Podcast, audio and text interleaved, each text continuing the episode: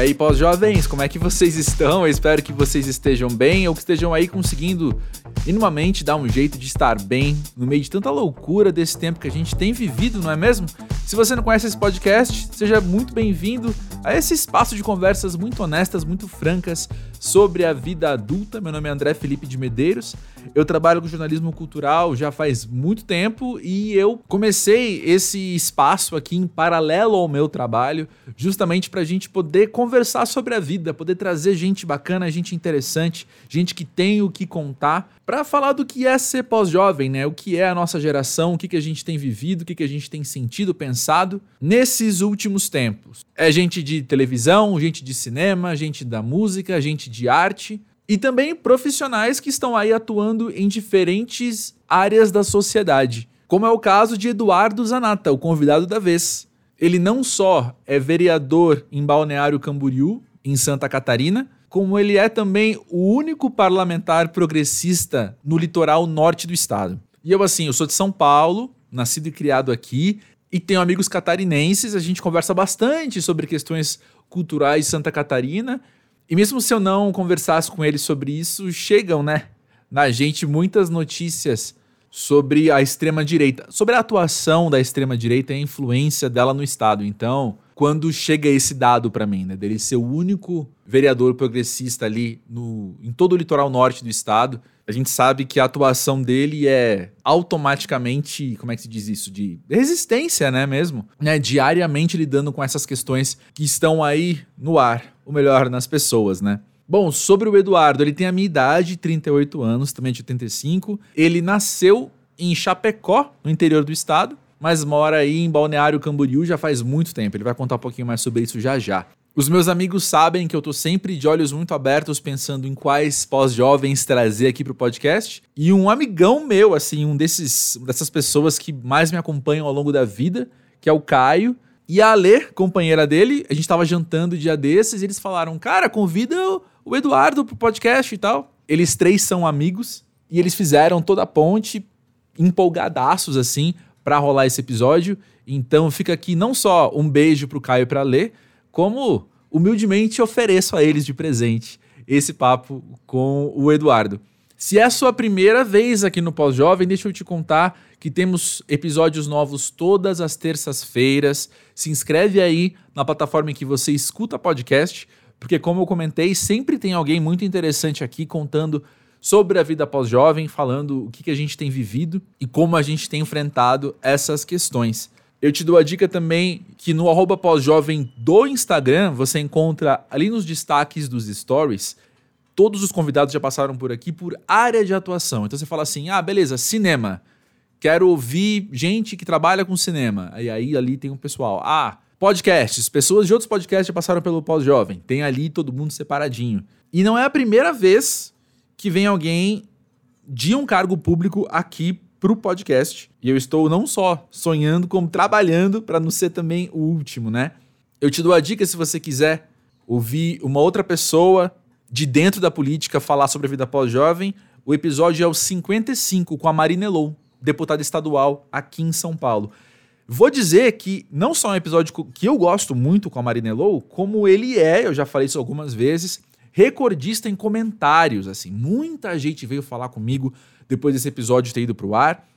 De fato, foi muito interessante. É muito interessante, né? A gente olhar para as pessoas que estão nesses cargos públicos e não só nas siglas ou nas ideias ou no que aquelas pessoas representam ali, mas de fato quem é o ser humano que está ali por trás disso. O Pós-Jovem está aqui para isso, e com a Marina Elon não foi nada diferente, pelo contrário, todo mundo ficou muito empolgado em conhecer ela, ela é muito legal mesmo. E chegaram até aqueles comentários, assim, pessoal brincando que queria se mudar para São Paulo só para poder votar nela depois. Enfim, acho que o papo com o Eduardo não vai ser muito diferente. Já falei demais, né? Deixa eu só também dar a dica, então. Só mais uma coisinha. Falar para você, se você não sabe, o Pós-Jovem tem também uma newsletter, que ela é super gratuita. É de duas em duas semanas, às segundas-feiras, você recebe ela no seu e-mail, com dicas, com assuntos aqui do podcast sendo debatidos de outra maneira também. Você encontra o link para assinar ou só para acessar os textos na descrição desse episódio. Redes sociais também estão lá, mas arroba pós-jovem, não tem erro. Beleza, já falei demais. Escuta aí o papo com Eduardo Zanata e já já eu volto.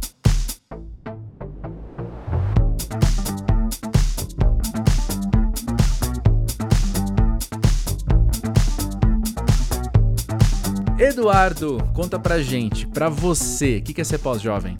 Pós-jovem é estar tá num momento da vida onde a gente ainda não é reconhecido pela sociedade, é. Só que a gente perdeu alguns direitos. Por que, que eu vou te dizer isso? Eu estava ah. conversando. Ah, vou te dar um exemplo. A gente tava, eu estava conversando aqui com a nossa equipe do gabinete e tem dois ex-vereadores mirins, né? Uhum. Eles foram vereadores mirins, depois foram para o movimento estudantil secundarista, hoje estão no movimento estudantil universitário. Sei. E aí, eu morei nos Estados Unidos, fiz duas vezes intercâmbio, aquele de trabalho remunerado, Work uhum. Experience. E eu recomendo muito eles terem esse tipo de experiência, porque eu falo que o, o que eu aprendi servindo mesa nos Estados Unidos eu vou levar para o resto da minha vida. Uhum. Desde organização, planejamento, lidar com a com o público, com várias questões acontecendo ao mesmo tempo no teu setor. E uhum. o que, que eu digo para eles? Aproveitem, porque depois que vocês se formarem, vocês não vão mais ter essa oportunidade. Uhum. Depois que você se forma, não corre para conseguir a graduação, eles que agora estão no movimento universitário, uhum. porque tu vai ter só um papel na mão. Uhum. E esse papel não significa nada. O que importa é o processo que você teve até lá, é o que você uhum. adquiriu. Depois de formado, nem estagiário mais você pode ser, porque não precisa é. ter um vínculo com a universidade. Então eu falo que é um pouco isso. O pós-jovem é não chega a ser aquele tiozão que está uhum. tá perdido no mundo, mas também é uma pessoa que está tentando entender o momento, se adequar e se colocar na sociedade a partir de uma realidade que mudou uhum. e que uhum. tem uma, uma, uma diferença assim do que foi sendo construído no, naquela última década, vamos dizer assim. Eu falo que eu sou, eu, eu, que venho da política de juventude, da construção da política nacional de juventude, André, eu falo que eu sou um jovem não mais tão jovem. A gente uhum. costuma usar essa expressão. Acho uhum. que seria um, um para mim, o que significa ser o pós-jovem. Uhum. Faz pleno sentido. Com certeza.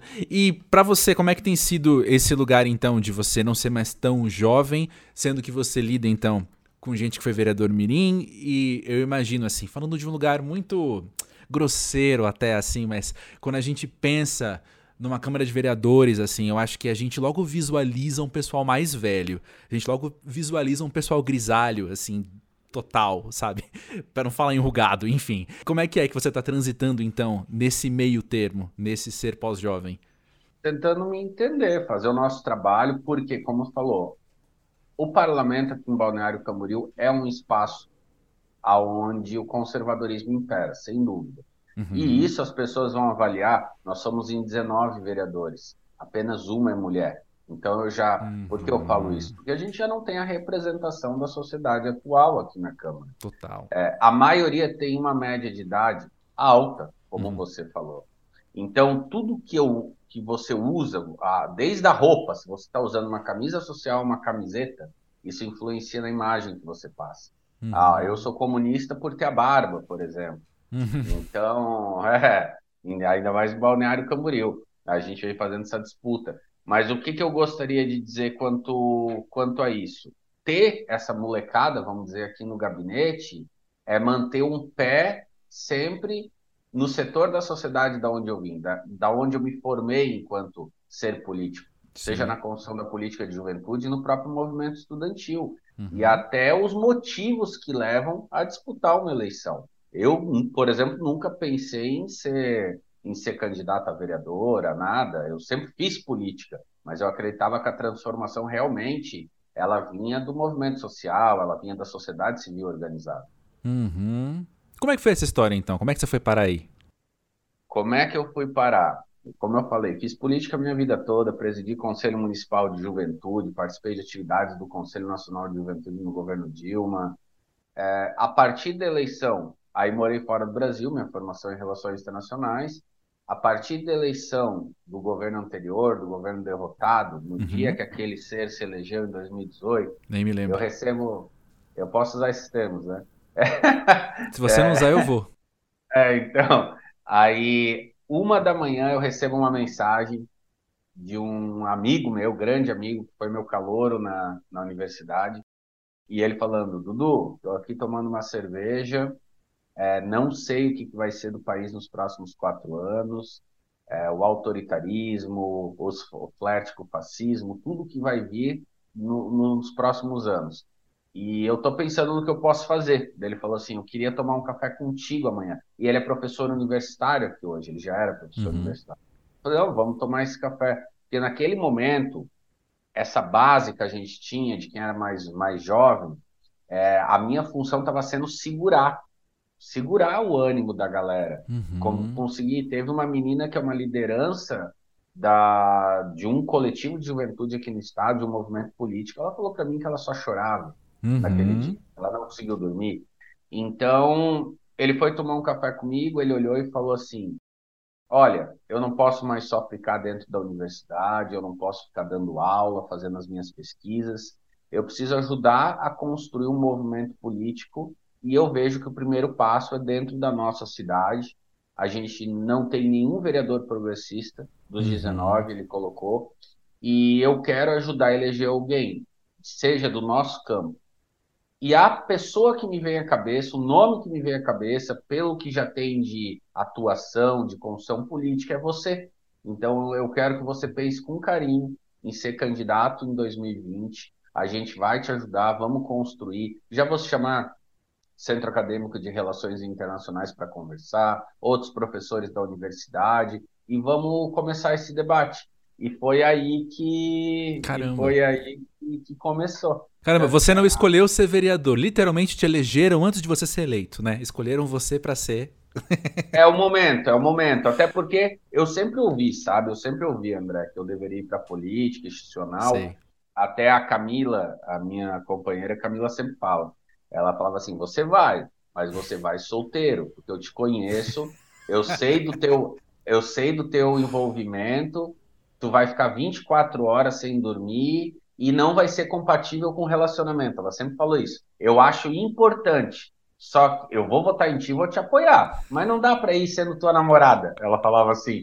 Então, depois que o, que o, que o Bolsonaro elegeu, falei, ela mesma sentou comigo e falou: agora vamos, agora tem que ir, é uhum. é para abrir uma bandeira, levantar uma bandeira, te eleger, ficar no máximo uns dois mandatos e ajudar a construir um movimento para eleger mais gente que vem depois. E aí, novamente, que eu cito essa molecada que eu gosto de citar aqui no gabinete, uhum. e até eu vou falar que eu brinco, olha que legal. Daí começou esse movimento de ser candidato, e o, o pessoal aqui eles me mandam uma mensagem. Quando eles descobrem ali por 2000 e 2020 que estava correndo, que poderia ser candidato, recebo uma mensagem no meu WhatsApp que viram num grupo aqui da cidade que eu poderia ser candidato.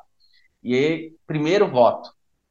A Maria Madalena, 16 anos, o Vitor com 17. Esses dois, eu brincava que eram os gremlins, sabe, daquele filme. Uhum. E eles, pela idade, eles não sabiam que eram os Gremlins. Daí eles foram procurar ah, na. É verdade. Ele, é, Referências é, pós-jovem. É. Aí, ó. Eles foram procurar, eles foram procurar no Google, boa referência pós-jovem. Eles foram procurar no Google, cara, o que, que eram os Gremlins. Aí, ó. Aí a, a Maria olhou e falou assim para mim: é sério que tu tá nos comparando com esses bichinhos feios? Eu falei, não, não, não é a, a fisionomia. Eu tô comparando que vocês são os, vocês são os Grêmio. Olha que eles apavoraram na campanha. E eles me pediram Uau. se eles poderiam voluntariar. Como que ele, esse que era vereador Mirinho Vitor, como que eles poderiam ajudar na campanha, voluntariando na campanha, que eles queriam ajudar na eleição. E aí a campanha meio que abraçou eles, pedimos autorização dos pais, contrato de voluntariado. Uhum. Aí eles ficavam no comitê, ali no horário permitido pela legislação, né? E o pessoal abraçou eles, assim, abraçou. E primeiro voto, isso que dá muito orgulho, sabe? 16 anos, 17 Nossa. anos, primeira vez que iam para a urna, pediram para voluntariar na nossa campanha e a gente foi para cima. E foi esse foi esse o ritmo, sabe? E aí a uhum. Camila que eu falei, aí ela falou: não, tu tem que, se é para ir, vamos, é, vamos enfrentar, pautar o que tem que ser pautado na cidade. Aí ela caiu de cabeça na campanha, ajudou a fazer toda a prestação de contas, ela é juiz, agora professora. E, e o Vitor, que eu falei hoje, está aqui no nosso gabinete, trabalha com as redes sociais do gabinete, entrou na universidade nesse processo, pandemia, ele queria abandonar, gente, porque o ano foi perdido em 2020 para muitos jovens né, no país Sim. todo. Uhum. É, aqui a gente conversa com, com adolescentes da época, jovens que não tinham computador em casa, como é que vai fazer um ensino EAD, como é que vai Sim. fazer um ensino online, uma pesquisa? E aí dependia de entrar pelo Enem numa pública ou, ou com bolsas de estudos. Então uhum. o Vitor entrou no curso de Publicidade e Propaganda, queria abandonar o terceirão naquele ano, tanto que teve uma evasão alta né, no país todo. Uhum. A gente foi lá, conversou com a mãe dele, enfim, hoje está na universidade, foi fazer estágio e está aqui no gabinete contribuindo para caramba. Pô, maravilha! E quando você pensa hoje no que você estava contemplando ali, quando você então se candidatou, e como é a tua vida hoje, como é o teu dia a dia sendo vereador hoje, Rolou alguma surpresa? Tem alguma coisa que você olha e fala: Ah, não sabia que ia ser exatamente assim, pensava que ia ser mais assado?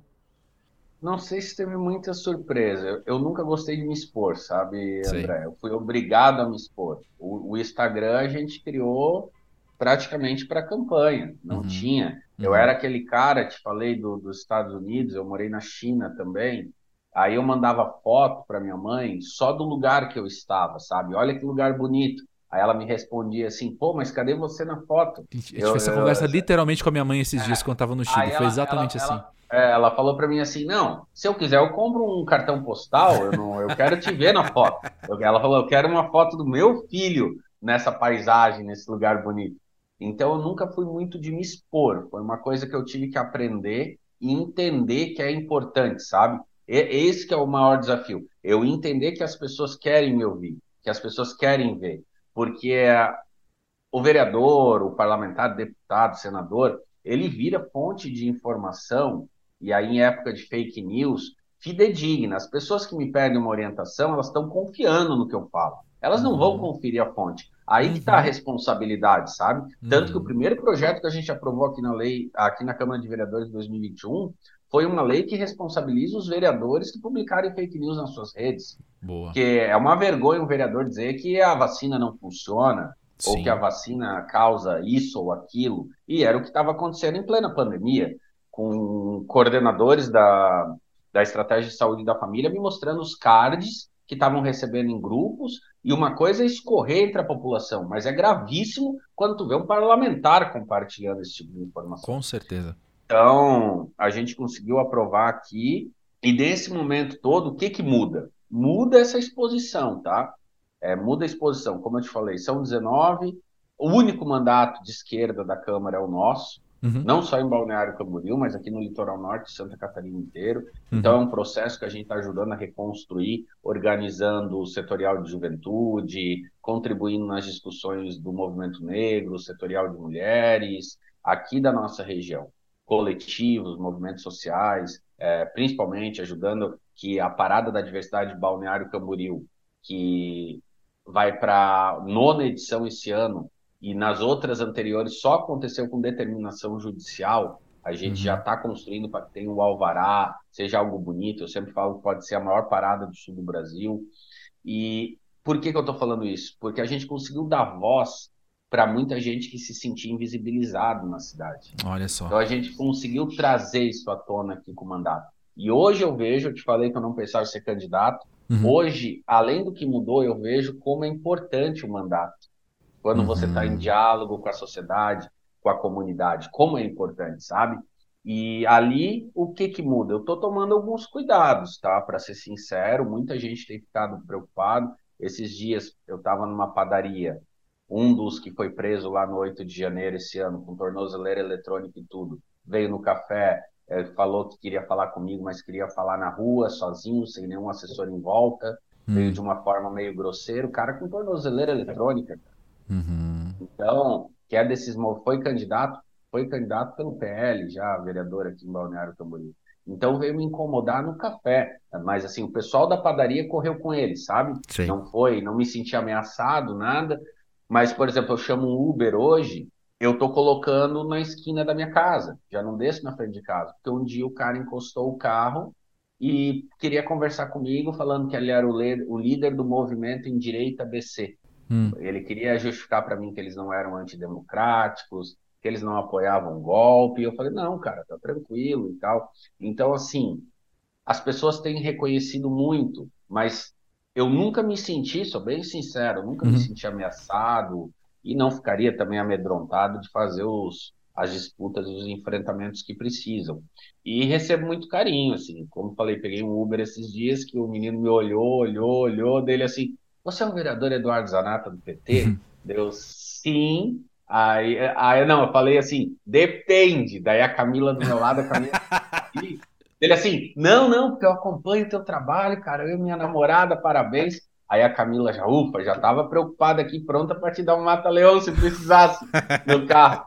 Então, Camila é braba, essas... hein? Gostei dela já. É, não, pior que ela não é, mas ela é preparada. Ela, Aí, ela é, super, ela é super discreta na dela. E, e foi muito bom, assim, porque dele começou a rir. Então, a maioria é positiva, sabe? Muito carinho. Uhum. Ontem eu estava num, no almoço, num buffet, fui pegar o meu prato, depois eu sentei, aí veio um senhor na minha mesa, ele falou, ó, oh, eu estava atrás de você no buffet, eu não quis te incomodar, mas me explica, tu é onipresente, né? Porque eu tenho te acompanhado, tu tá em tudo. Então, sabe o que que é, André? A gente meio que perde a noção de quem está te acompanhando. Eu acho Sim. que isso é a principal mudança. Porque eu sempre falo, se você quiser fingir que você trabalha aqui, você finge, cara. Se você quiser trabalhar, é 24 horas trabalhando. É Sim. tudo, tá? É desde discutir um ato golpista de 8 de janeiro em Brasília, uhum. até você lidar com um banheiro entupido e com uma fila no pronto-socorro. Então você trata de tudo. E, e, o vereador, a população quer falar com o vereador. É a primeira porta de entrada na, no diálogo com o poder público. Então, uhum. você quer saber onde você mora, quer saber o teu telefone. Então, isso que mudou, assim. É essa exposição que eu não era acostumado, eu até não gostava de me expor, que eu tô tendo que lidar e tô tendo que, que me acostumar a ir nos lugares e que as pessoas que eu não conheço querem vir conversar, mas é muito muito prazeroso, porque assim a gente gosta do que faz. Sim. Eu amo a política, acredito que é um instrumento de transformação uhum. e, e, a gente tem conquistado muitas vitórias, vamos dizer assim. Uhum. É muito interessante, né? Porque quando você fala isso, fala, ah, não me sinto ameaçado, e logo você traz o carinho das pessoas. Eu penso que se existe a sombra é porque existe muita luz, né? Quando tem muita sombra é porque tem muita luz. Então é, é exatamente isso, assim, né? Se, se tem alguém ali que vai te perturbar, que tá te procurando para te perturbar, se tem alguma pessoa ali, é porque tem várias outras, na verdade, com uma outra atitude que acaba impulsionando essa outra pessoa também, enfim, a lidar com os incômodos dela, com as angústias dela de uma maneira que seja agressiva ou que seja violenta, deplorável, insalubre, por aí vai. Mas olha só, você mora em Balneário Camboriú há quanto tempo? Eu moro em Balneário Camboriú há 35 anos. Há tri apenas 35 anos. 35. E eu chuto que ser vereador é também experimentar a própria cidade de um outro jeito, né? A tua relação com a cidade acaba mudando? Muda, muda, muda. Antes, como eu falei, hoje qualquer lugar a gente tem alguma responsabilidade, sabe? Como uhum. eu te uhum. falei ali que você pode simplesmente fingir, a gente aqui não consegue, não só eu, mas todo o nosso mandato. Então, hoje, se a gente senta num barzinho para tomar uma cerveja, vem alguém cumprimentar ou fazer um pedido da rua ou uma sugestão, uma reclamação, a gente tem que encaminhar isso. Uhum. Então, parece que a, a, todo tempo você está à disposição da cidade. Sabe? É tipo mãe, isso, né? É. Você é tipo a mãe é. de Banana Camboriú. Entendi. Isso, isso que é muito legal, porque antes você sai descomprometido. É. Agora, o nível de responsabilidade, eu falo até isso aqui para nossa turma. Gente, se vocês fizerem qualquer besteira aí na rua, vai respingar em mim. E quando eu falo em mim, é no nosso mandato. Total. Então, vocês também fazem parte disso aqui. Vocês se tornam pessoas públicas. Não dá mais para sair aí, meter o louco. As coisas hoje têm consequências, sabe? Uhum. Pois é. E que tempo doido que a gente está vivendo. Ponto. Dois, que tempo doido para se envolver com política e fazer dela a sua vida 24 horas por dia, hein? Concordo. É por isso que a gente tem que tentar dialogar, pacificar, sabe? Uhum. tem gente que me fala assim, cara, como tu consegue, eu falei ali, movimento em direito ABC, uhum. pô, é um diplomata. Não, não é isso. É, como tu falou bem ali, tem todo mundo tem a sua formação, tem a sua história, tem as suas questões para resolver, tem seus anseios, perspectivas, e, e a gente só na, na, convergência que a gente vai avançar, não adianta. A gente pode discordar em pontos específicos, e eu sempre digo, não importa o seu espectro político ideológico, se você é de centro, se você é de direita, se você é de esquerda, se você tem compromisso com a sociedade, com a coisa pública, a gente vai avançar. Uhum. E, e tem que tentar manter esse diálogo. A uhum. gente tem que entender que o vereador, o mais próximo ao radicalismo de extrema direita aqui em Balneário Camboriú, ele também tem família. Ele tem às vezes um pai, uma mãe, um filho, uma filha, um namorado, uma namorada. Então a gente tem que respeitar. Não dá para sair dando pancada, agredir os outros, porque senão, hum, e eu sempre hum. falei, qual que é o motivo de estar na política hoje, André?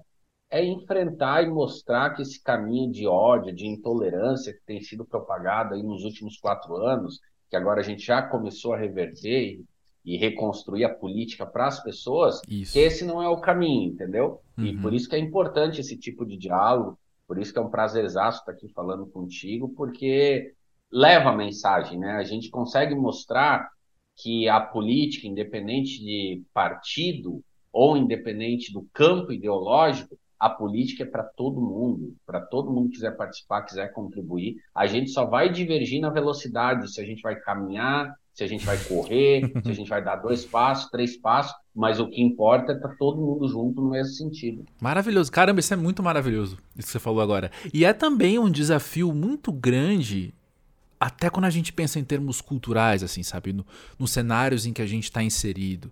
Porque você falou, ah, não importa se você é de esquerda, de centro, de direita. Eu acho que quando a gente tá embaixo desses rótulos, embaixo desses nomes, quer dizer que a gente se entende como parte de um coletivo, enfim. Eu acho que essa estrutura dá pra gente uma facilidade muito grande de desumanizar o diferente, né? de desumanizar o outro. De o outro, então, é apenas quem está contra nós. E esse processo que você trouxe de humanização, de pensar naquele indivíduo como alguém que é amado, dentro dos contextos dele. Primeiro, maravilhoso. Segundo, difícil, hein? É difícil, é difícil, porque muitas vezes a gente tem que adotar essa postura, mas a, no, no debate político, o que a gente recebe são ataques infundados. Uhum. Por exemplo, o meu pai. O meu pai, é, o, os radicais de extrema-direita aqui da cidade, eles não vêm debater comigo, eles não vêm fazer o debate público, mas aí eles vão na família, sabe? No Caramba. Facebook. E aí que tenta pegar. Então, se você não está bem blindado, porque o que acontece, André? É, eu te, te falei que a nossa candidatura foi uma construção coletiva. Sim. Só que teve, o, vamos dizer, o meu aval individual. Eu tive que falar, então vamos, para liderar esse processo. Uhum. É, eu tomei essa decisão. Só que eu conversei com a minha família, conversei com as pessoas mais próximas. Independente da minha decisão, é, deles terem aconselhado, contribuído, eles foram arrastados para isso, né? Pois é. Ninguém pede para ser xingado na rede social por ser pai ou mãe de um vereador uhum. do Partido dos Trabalhadores ou de qualquer partido. Então, a família é arrastada muitas vezes. E por enquanto a gente está assim, aguenta, minha família sabe o que isso representa, sabe da importância, mas eu já vi casos aqui de vereadores que literalmente saíram da política, faziam um bom trabalho, eram uhum. pessoas sérias, comprometidas, e isso estou falando de vereadores de direita, tá? Uhum. Porque a família não aguentava mais a pressão que sofria nas ruas. Caramba, eu não julgo não, porque eu, eu acho que eu faria algo parecido, sabe? Eu não sei se eu também toparia não se eu visse minha família é. sofrendo assim. Ah, então eu entendo. Não julgo. Então não é fácil. Então uhum. não é. Eu, o que eu posso te dizer assim que falando em, em o que é ser pós-jovem, o que eu já envelheci nesses últimos dois anos ali, dois anos e meio de mandato, cara. Meu Deus. Eu imagino. Começou... Eu lembrei, lembrei daquele meme do Obama no primeiro mandato e no fim do segundo mandato, que ele tá assim, outra pessoa. Já viu isso? É, vi, vi, é isso aí. E pega qualquer um, né? A é. não ser o anterior que estava no Palácio do Planalto, porque a única coisa que ele não, é, que a gente tá falando de gente que trabalha, tá falando era de tirar que... férias, exato, é, era tirar não. férias, passear de jet ski. Isso, isso é, é uma. Não é régua para nada, mas enfim. Você consegue apontar o que é mais urgente hoje pra gente enquanto sociedade? Pergunta simples! O que é mais urgente pra gente enquanto sociedade hoje se atentar, assim, nesse espectro político, nesse âmbito, enfim, das convivências e das tomadas de decisões? Uh, disse pauta política, assim, o que que prioridade? O que, tiver à mente, eu sei que vai ser legal é, ouvir. O que, que, eu, que, que eu queria te dizer? Eu tenho conversado muito com as pessoas aqui, né? Uhum. Apesar da gente morar, até para quem está nos escutando não conhece Balneário Camboriú, Balneário Camboriú é a segunda menor cidade em território de Santa Catarina. Então ela é muito pequena territorialmente. Por isso que teve a opção pela verticalização, né, que virou uhum. notícia nacional, os prédios residenciais mais altos do país, os projetos. Uhum. Então é uma cidade plana, só que tem um problema sério, por exemplo, de transporte coletivo. Uhum. E essa pressão da construção civil, ela acabou se expandindo para todas as cidades da região do litoral norte. E hum. agora a população aqui ela está sentindo muito a questão da qualidade de vida ser afetada por causa da mobilidade. Por causa da mobilidade. Por exemplo, quem é de São Paulo está acostumado a ficar duas horas numa fila, duas horas e meia no trânsito. Não que eu goste, mas enfim, continua. Não, ninguém gosta, né, André? André, ninguém gosta. Sim, sim, não, terrível, Só que horrível. A gente, a gente precisa fazer aquilo que é necessário, sim. entendeu? Se você vai perder o seu, seu trabalho, você vai ficar, vai submeter aquilo. Sim. Porque é melhor. Você não pode perder o seu sustento, você não pode perder a sua renda. Então, um tema que é muito caro, a gente tem debatido aqui, é que a gente está numa janela nesse momento para manter a qualidade de vida. Quando eu falo qualidade, estou falando transporte, mas a gente quer ver as pessoas felizes no domingo, uhum. passeando com a família, tendo acesso à cidade. E essa discussão, e que está sendo pautada não só aqui, mas no país inteiro. A gente conseguiu avançar em Balneário Camboriú. Hoje é a quinta cidade em população do Brasil com a política de tarifa zero no transporte uau, coletivo. Uau, uau, uau. Mas foi uma luta. Uhum. É a uhum. primeira de Santa Catarina com mais 100 mil habitantes. Nós temos seis municípios em Santa Catarina. Balneário Camboriú foi a quarta, mas é a primeira com mais 100 mil habitantes. E é uma luta que a gente puxou do mandato. Porque a gente fala assim, ó. Eu conheci um coletivo de Belo Horizonte que eles têm o Tarifa Zero é Mais, e foi o nome do projeto que nós protocolamos. Tarifa Zero é Mais. Por que, que é mais? Porque é mais educação, é mais cultura, é mais saúde, é mais emprego, é mais renda. E nos primeiros dias que eu rodei aqui, uma senhora foi entrar no ônibus, ela foi dar cinco reais para o motorista no primeiro dia da Tarifa Zero. Que é, e ele olhou e falou: Não, não precisa, é gratuito. Daí ela olhou assim: Não, mas é gratuito? Daí sim, agora é gratuito. Aí ela olhou, mas ela falou: É algum dia especial, é dia santo. É bom Daí demais para ser verdade. É, é, exato, tu tinha que ver a alegria dela, o sorriso, quando ela botou os cinco reais dentro da carteira. E eu falei: Não, pode entrar com a tarifa zero agora. É política de transporte coletivo da cidade nos próximos seis meses, só que a gente vai trabalhar para que seja permanente. E aí, esses cinco reais, cara, ele vai na padaria, ele vai no mercadinho, sim, ele estimula a economia. Sim. Por isso que a gente fala que é mais renda, é mais geração de emprego. Pensa assim, ó, tem uma jovem aqui que foi do Conselho de Juventude quando eu presidi, ela preside hoje a Associação Quilombola, que fica entre Balneário Camboriú e Itapema. As reuniões do Conselho de Juventude aconteciam sempre na, na quarta-feira, às 16 horas. Ela não tinha como vir para o centro da cidade, porque não tinha ônibus nesse horário. Hum. Então é negar o acesso ao jovem se fazer ouvir, a ter representação Uau. social. Sim. É negar o acesso à cultura, a participar de um teatro, cinema, a, é, não chegar na, na escola. Por isso que eu te falei que é mais educação, mais cultura, mais saúde. Pense assim, a pessoa está desempregada, cara, ela tem que desembolsar de ônibus. Aí numa cidade gigante, numa metrópole, uma hora, uma hora e meia.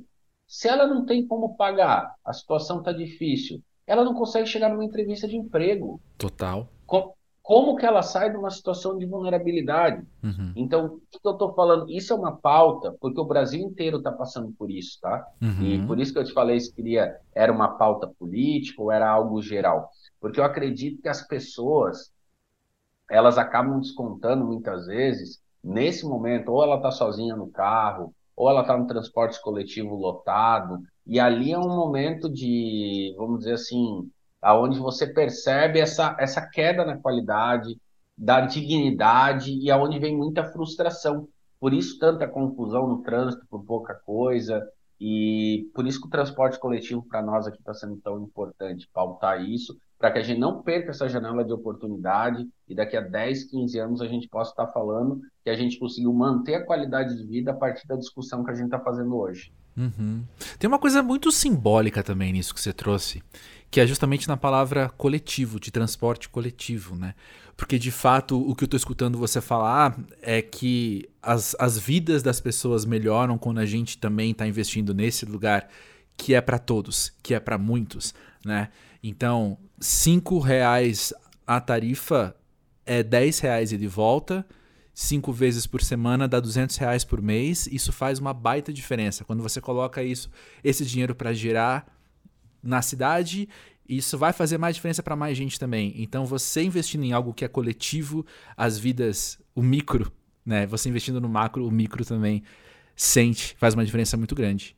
Sim, e o, e o transporte, ele é, na composição da renda familiar, André, ele é, depois da alimentação, dos custos variáveis, uhum. ele é o segundo maior responsável pelos gastos de uma família. Principalmente Sim. uma família de baixa renda. Sim. Então é dinheiro que sobra no bolso para você gastar no que quiser, numa formação, uhum. em educação. E, e, e, e, aí o ponto. Por que, que eu falei do transporte? Você me perguntou temas assim, que é, são importantes. Porque quando a gente faz esse debate, a gente não está falando nem só da mobilidade. A gente, aí a gente pode entrar no meio ambiente. Eu ia falar isso agora. É. Mas a gente vai entrar, né? Você trouxe bem a relação coletivo e individual. Uhum. É o fato da pessoa, eu sempre digo assim, como você cresce? É você sair da sua própria realidade. É você sair do seu umbigo, de olhar só para o seu umbigo. O, então eu estimulo, quando eu converso com jovens, participa de qualquer coletivo de juventude seja de direita, de esquerda, seja da maçonaria, seja da de surf na praia, mas você vai estar tá conhecendo gente, você vai estar tá dialogando, você vai estar tá aprendendo, você vai estar tá num processo de formação. E a, o transporte, quando você faz uma pessoa que pega o seu carro todo dia e anda sozinho dentro do veículo, essa pessoa deixa o carro, ela começa a ir para um ambiente onde ela divide o espaço com mais gente, é um processo de formação. É subjetivo, uhum, mas é. Uhum. Porque ela está indo, ela está deixando o espaço individual para entrar num espaço que é coletivo, que não é só dela, uhum. que não é uhum. uma propriedade particular. Então isso é muito importante. Concordo. Nossa, total. E tem também, acho que falando de coletivo, falando de, de tudo isso, eu acho que tem também uma relevância extra aí quando a gente pensa em cultura brasileira mesmo, e eu vou falar aqui de um lugar branco, classe média, etc., urbano, né, que é a minha realidade, que é de um. Não sei se a palavra é essa, mas. Tá, achei a palavra melhor. Existe um distanciamento muito grande entre a minha vida e a tomada de decisão, sabe? A minha sensação, eu crescendo mesmo, em numa escola particular pequena e sei lá, até na família, assim, existe um distanciamento muito grande entre o que a gente está acontecendo aqui, o que está acontecendo, o que a gente está vivendo no nosso dia a dia e eles lá tomando essas decisões, então. Sejam eles vereadores, sejam eles deputados, sejam eles governadores, enfim. Eu penso que quando a gente promove também esse senso de coletivo, a gente está indo contra esse aspecto cultural do distanciamento. Esse aspecto cultural que vem de um lugar muito privilegiado, sabe? De eu não preciso me envolver porque já tem gente fazendo isso. Entende? Concordo, concordo, exatamente. É, pode falar em omissão ou delegar isso. responsabilidade para os outros, exatamente isso. Isso. Não concordo plenamente contigo. É mais fácil deixar que os outros se exponham, se responsabilizem, porque deveria ser responsabilidade de todos. Sim. Concordo. Para você, como vereador, o quanto é importante que as pessoas participem do que está acontecendo? Tudo é, total. Eu já vi vereador mudar voto porque tinha gente no plenário. O vereador saiu do, saiu do gabinete conversando com a gente, dizendo que ia votar de uma maneira. Quando desceu as escadarias aqui da Câmara, pensando, começou a ver a mobilização, quando entrou no plenário e viu o plenário cheio, mudou o voto. Uhum. Então, isso é muito importante. Por isso que eu sempre digo: uma das funções do mandato parlamentar aqui é contribuir para dar voz para essa mobilização e organização dos setores da sociedade. Perfeito. É ser a voz no parlamento, no plenário, de, desses setores que estão mobilizados e organizados em prol da coletividade. É mais ou menos isso. Uhum. Perfeito. E um outro aspecto também que eu queria conversar com você, assim, que aí eu acho que é da minha pergunta para mim mesmo, né? Quais são as, as urgências para nossa sociedade, assim? Eu acho que é como a gente pode hoje trabalhar a desconfiança que as pessoas têm na política. Tem. Eu posso te dar um exemplo concreto disso. Não é só da política, hum. mas é a desconfiança e o preconceito de lidar com temas que são importantes. Hum. Por que, que eu vou te dar esse exemplo? Ó, vou citar. No ano passado, a gente começou aqui a fazer a discussão com uma pesquisadora que é uma autoridade na área, inclusive ela fica entre Balneário Camboriú e São Paulo, sobre a necessidade de ter uma política municipal de distribuição no SUS dos medicamentos à base de cannabis. Uhum. O que, que me preocupou, André? Já falei, único vereador de esquerda, vamos fazer essa disputa porque é importante, vai beneficiar as pessoas. Eu ia virar o vereador maconheiro. Total. Dependendo da forma automaticamente. como fosse abordada uhum. ia virar o vereador maconheiro e não queria ser atacado simplesmente por defender uma pauta de saúde pública, é o que eu estou falando. A gente não está falando de uma nova política de drogas, a gente não está falando de descriminalização, a gente não está falando de legalização, a gente não está falando de marcha da maconha, é saúde pública. Então, o que, que a gente fez? A gente começou a reunir com professores, especialistas, pesquisadores, a Associação de Apoio às Famílias com Autismo de Balneário Camboriú, a Associação de Fibromialgia. Iniciamos o debate com pacientes que tinham sido diagnosticados com doenças neurodegenerativas, então Parkinson, Alzheimer, epilepsia, tudo que o tratamento dos medicamentos à base de cannabis estavam comprovando os avanços. E, então nós organizamos, isso foi lá por junho do ano passado, 2022 nós organizamos em março desse ano, a gente veio construindo a minuta do projeto de lei, e em março a gente fez uma grande reunião pública na Câmara de Vereadores, lotou o plenário, apareceu até o setor econômico interessado que faz a importação dos medicamentos, ou laboratórios que produzem o medicamento, querendo dialogar, e a gente fez a assinatura simbólica desse projeto de lei. E agora, há duas semanas, a gente aprovou aqui no plenário da Câmara. Uhum. E foi muito legal, porque a dona Antônia, posso citar aqui, que preside a Associação de Fibromialgia, ela falou que o que ela avançou e o que ela melhorou a partir da reunião pública, uma associação fez a doação do óleo para ela e é praticamente mudou, garantiu dignidade para ela mesmo com a fibromialgia. Uhum. Então isso é muito importante. E ela me mandou no dia 30 de junho uma mensagem que ela falava assim: "Vereador, já foi aprovada a lei? porque está acabando meu óleo e eu não tenho condições de comprar outro. Uhum. E do que, que a gente está falando isso? A gente está falando que quem tem dinheiro, André, poderia pegar com a prescrição, lógico, sim, né? Ir sim. na farmácia e comprar o medicamento. Tem medicamento 2.500, tem medicamento 3.000 reais, tem medicamento a partir de 900 reais. Ou você pode importar. Só que a gente queria garantir para quem não pode pagar. Uhum. A distribuição no SUS municipal. E por que, que eu dei esse exemplo? Porque, como você falou, é a dificuldade de fazer o diálogo. Olha hum. todo que gente, tudo que a gente teve que construir, que a gente teve que pautar simplesmente para não virar o vereador maconheiro. Sim. E fazer as pessoas entenderem que é uma pauta de saúde pública urgente para garantir dignidade do tratamento das doenças que eu citei. Sim. E vem cá, mudando um pouquinho de assunto. Você entrou nessa então, começou a ser vereador. Mas quando você olha para o futuro, o que, que você vê? O que, que você sonha? O que, que você gostaria para o teu futuro profissional? Futuro eu tenho muita esperança, né? Eu acho que a primeira, acredito que a primeira tarefa, André, a gente já cumpriu, uhum. que era dessa forma, né? Construir um mandato progressista aqui na Câmara. Isso a gente tem avançado, tem conseguido pautar é isso que eu falo. não adianta só sentar na cadeira, né? Você tem que mostrar que você tem condições de justificar o porquê você está naquela cadeira e dos movimentos que contribuíram para a nossa eleição. E eu falo sempre o nosso mandato, a nossa eleição, porque é muita gente que contribui.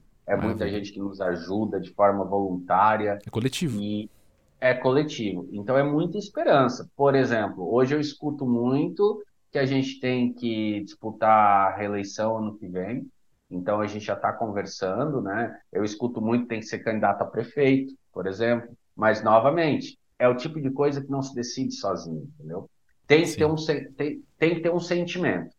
Esse sentimento, ele cumpre uma função social. Se não é para cumprir essa tarefa, não tem nem por que ter um mandato parlamentar, sabe? Vou uhum. fazer outra coisa da vida, que é, como eu te falei, eu vou ficar mais quieto na minha, não preciso me expor, as pessoas não, não precisam saber onde é que eu estou tomando café, e, e segue mas a gente cumpriu esse papel. O que, que eu quero muito? A hora que eu deixar de ser vereador, que a gente tenha alguém aqui na Câmara, não só um mandato progressista, dois mandatos progressistas, três mandatos progressistas, porque eu acredito que daí isso vai representar o nosso povo aqui, o nosso campo político e o, o porquê que a gente resolveu disputar a eleição em 2020. Então eu te falo assim, ó, muita esperança para o futuro seja uma eleição, não vejo, tá? Não me sinto hoje, falo abertamente isso aqui, uhum. não me vejo candidato a prefeito ano que vem, não me sinto assim nesse momento, mas pode ser que a gente perca o controle do processo e novamente seja obrigado aí, ou seja levado aí. Mas hoje eu não me vejo, tá? Eu me vejo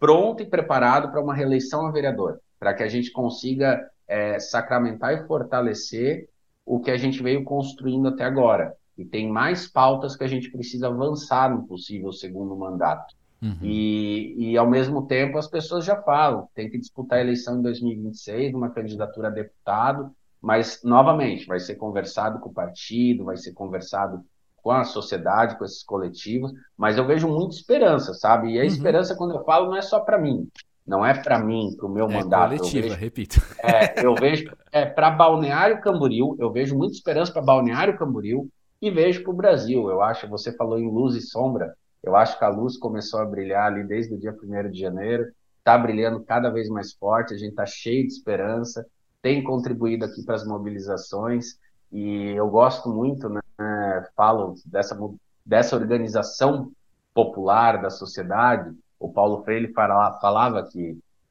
a esperança é necessária, mas não é suficiente mas ela só não ganha luta, mas sem é, ela sozinha não ganha luta, mas sem ela a luta fraqueja e titubeia. E aqui a gente está trabalhando para que tenha muita esperança para que a gente não titubeie. Maravilha, maravilha. Antes de terminar aqui, só uma coisa está engasgada na minha garganta aqui. Chega. Enquanto a gente estava conversando. Porque você fala do trabalho de vereador sendo 24 horas sem dormir, você é ali modo mãe, o tempo todo ativo, atento. Mas e tua saúde? E teu bem-estar? Como é que você tem olhado para você no meio de tudo isso? Porque ser pós-jovem é também entender nossos limites, né? É, então, cara, tô. Isso é uma coisa que eu tenho que cuidar mais, tá? Tenho que me alimentar melhor, nos horários mais corretos, tenho que tentar dormir é, um pouco mais, com mais, tipo, mais qualidade. E, mas é um, eu não vou ficar nessa para sempre. Então é um, é um compromisso, vamos dizer assim, é um, é um sacrifício que não é permanente, ele é, é momentâneo, é, ele é a fase. Inclusive ano passado eu sempre fiz boxe, né? Joguei futebol, rompi o ligamento cruzado do joelho num treino de boxe. Estou até agora tentando me organizar para fazer a cirurgia, porque para o médico falou, o médico falou essas palavras: olha, você teve sorte e azar. Azar porque você rompeu o ligamento cruzado do joelho, então qualquer exercício que você precise fazer que mude de, mude de direção em velocidade, uhum. você corre risco de estourar tudo.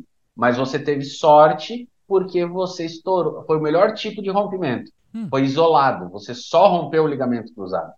Só que se você não fizer cirurgia, você corre o risco de fazer qualquer outra atividade no futuro, um esporte. Aí ele falou: você é jovem, vai querer voltar a jogar futebol, fazer boxe, e aí romper menisco, ligamento posterior. Então, a saúde eu tô devendo, tá? Para ser sincero contigo, a saúde eu tô devendo.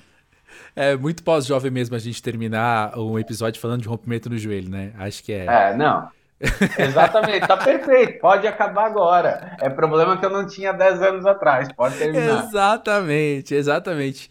Mas, pô, Eduardo, é, é sempre muito revigorante para mim, assim, lembrar que tem gente no meio da política, assim, sabe? A gente identificar no meio de tanto trauma que a gente tem coletivo, novamente, né? Trauma coletivo da gente ver. A gente vê monstros ocupando espaços que deveriam ser ocupados por pessoas.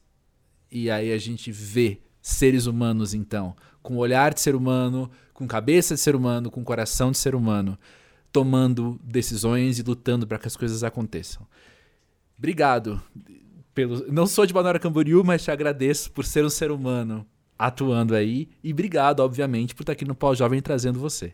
Eu que te agradeço, André Grael. Gostei demais, agradeço o convite, agradecer o Caio e a Lê, não tenho como, como não citar isso. Inclusive, fazer essa menção, porque o Caio é um dos caras que mais acabou eu investi meu, vamos dizer assim, meu capital político nele nesses últimos tempos e ele me botou numa situação complicada, tá? Não sei se a gente ainda tem tempo para eu contar tem, isso. Tem, tem, tem, Rapidinho. Então vou te se falar. Se é fofoca do meu amigo, eu quero ouvir. Não, vou, vou te falar, cara, porque eu acho que não dá para encerrar sem, sem mencionar. Há uns anos, antes da pandemia, ali uns dois anos, a gente foi para Iritiba, no interior aí de São Paulo. Acho que a, a família da Lê tem um sítio, cara, tava toda a família dela lá, mas todo mundo.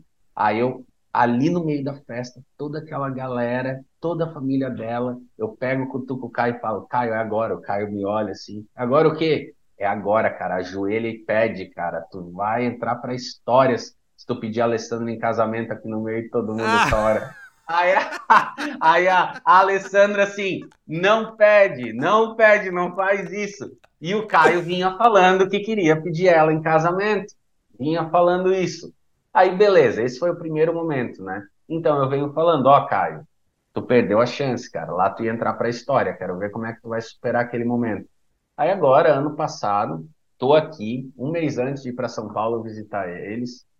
E, e deles virem me visitar, desculpa. Ele começa a me mandar mensagem dizendo que, que ia pedir ela em casamento aqui em Balneário Camboriú. Hum. Olha isso. Olha isso. Aí a mãe da, da Alia, dona Célia, eu falo assim, dona Célia, fica tranquila que ela tem cobrado que eu vou dar jeito, deixa ele vir para Balneário Camboriú. Cara, tu acredita que ele chega aqui, eu falo, tá, Caio, e aí, cadê a aliança, cadê tudo, como é que vai ser? Eu já planejando ali no mole do Pontal Norte, na praia, negócio bonito. Ele fala, cara, desculpa, esse dia eu fui saber que ele me mandou as mensagens, ele estava num casamento, emocionado, bêbado, e era tudo. Cara, e era tudo fumaça, cara. Era tudo fumaça. Só que aí eu levei para frente, assumi um compromisso com a futura sogra dele e me queimei. É isso. Queimei. É então, é isso. que fique Esses são os meus cara. amigos. É, do Caio, eu não quero mais compromisso. Que o Caio fala não vale mais. Agora entra o áudio do Caio pedindo além casamento em 3, 2. Boa, não, ó. É uma oportunidade. Pode propor isso, tá?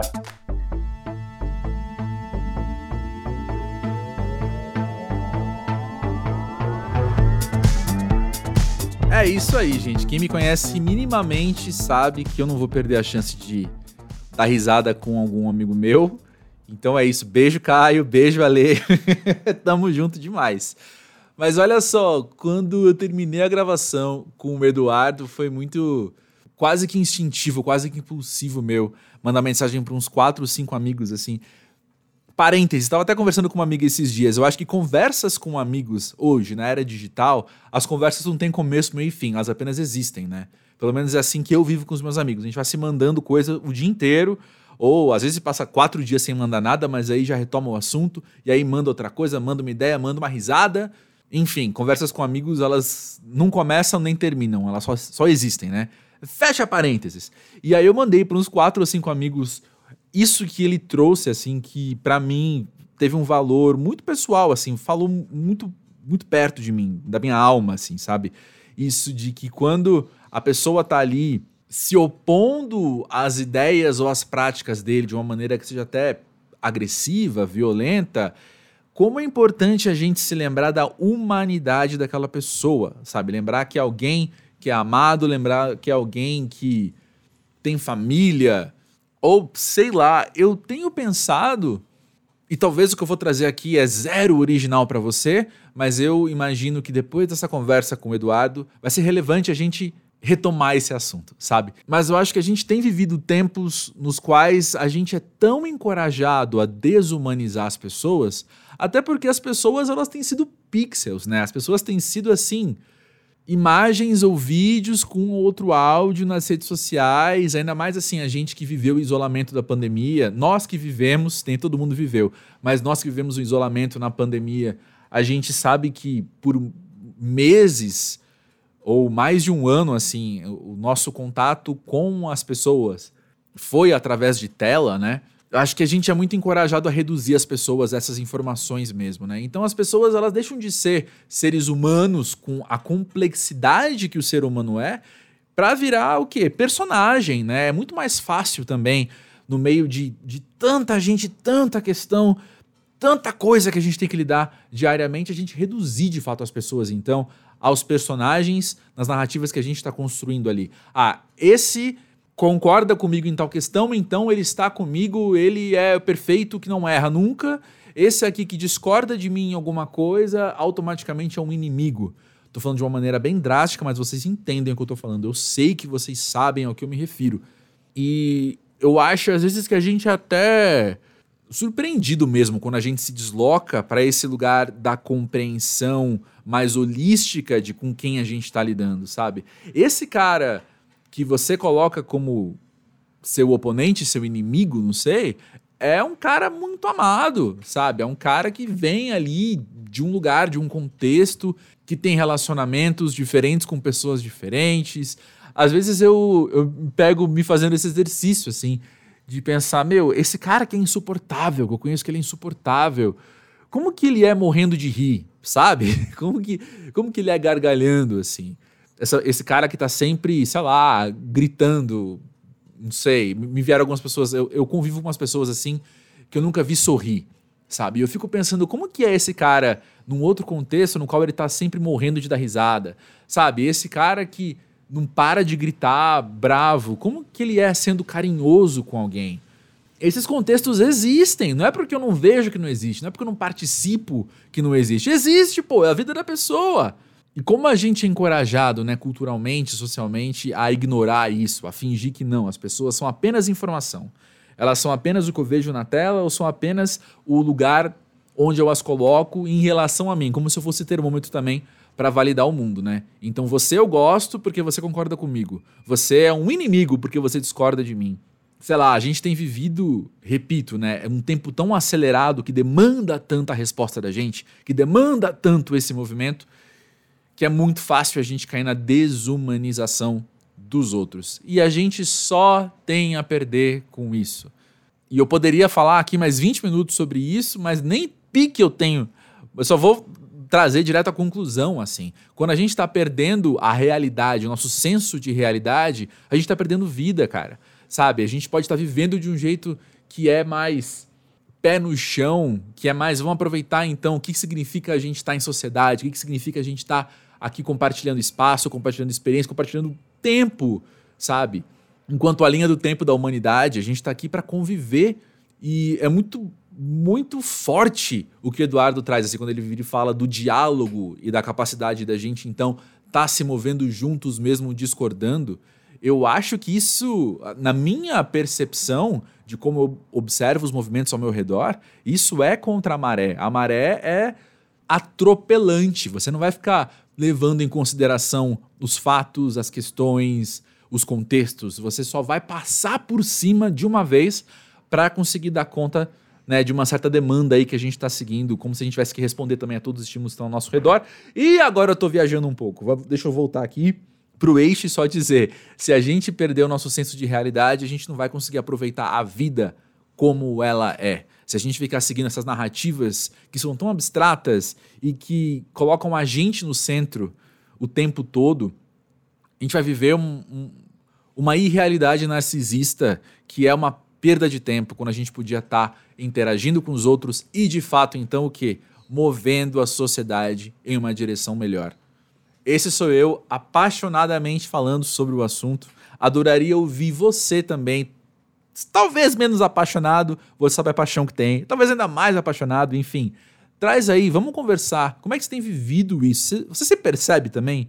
às vezes na tentação de desumanizar o outro, é tão frequente, é tão normal. Fica à vontade que aqui não é espaço de julgamento. Não estou aqui para crucificar ninguém por causa disso. Pelo contrário, vamos entender o que a gente faz para a gente poder pensar em outras atitudes, né? Chega aí no podcast pós-jovem.com.br que eu vou amar ouvir mais da sua experiência vivendo em sociedade, não é mesmo? Enfim, estamos aí no arroba pós-jovem das redes sociais também para manter o contato entre um episódio e outro. Lembrando você que na próxima segunda-feira, que é dia 4 de setembro, tem edição inédita da newsletter sendo disparada. Outro dia me perguntaram, mas quanto custa a assinatura? E caiu a ficha que eu nunca falo que é gratuito. Por isso que eu frisei tanto a introdução. Gente, é de graça. Só assinar e você recebe no seu e-mail. Não quer assinar? Pode acessar pelo link também. Tá tudo na descrição desse episódio. Cansei, falei demais a paixão cansa, né?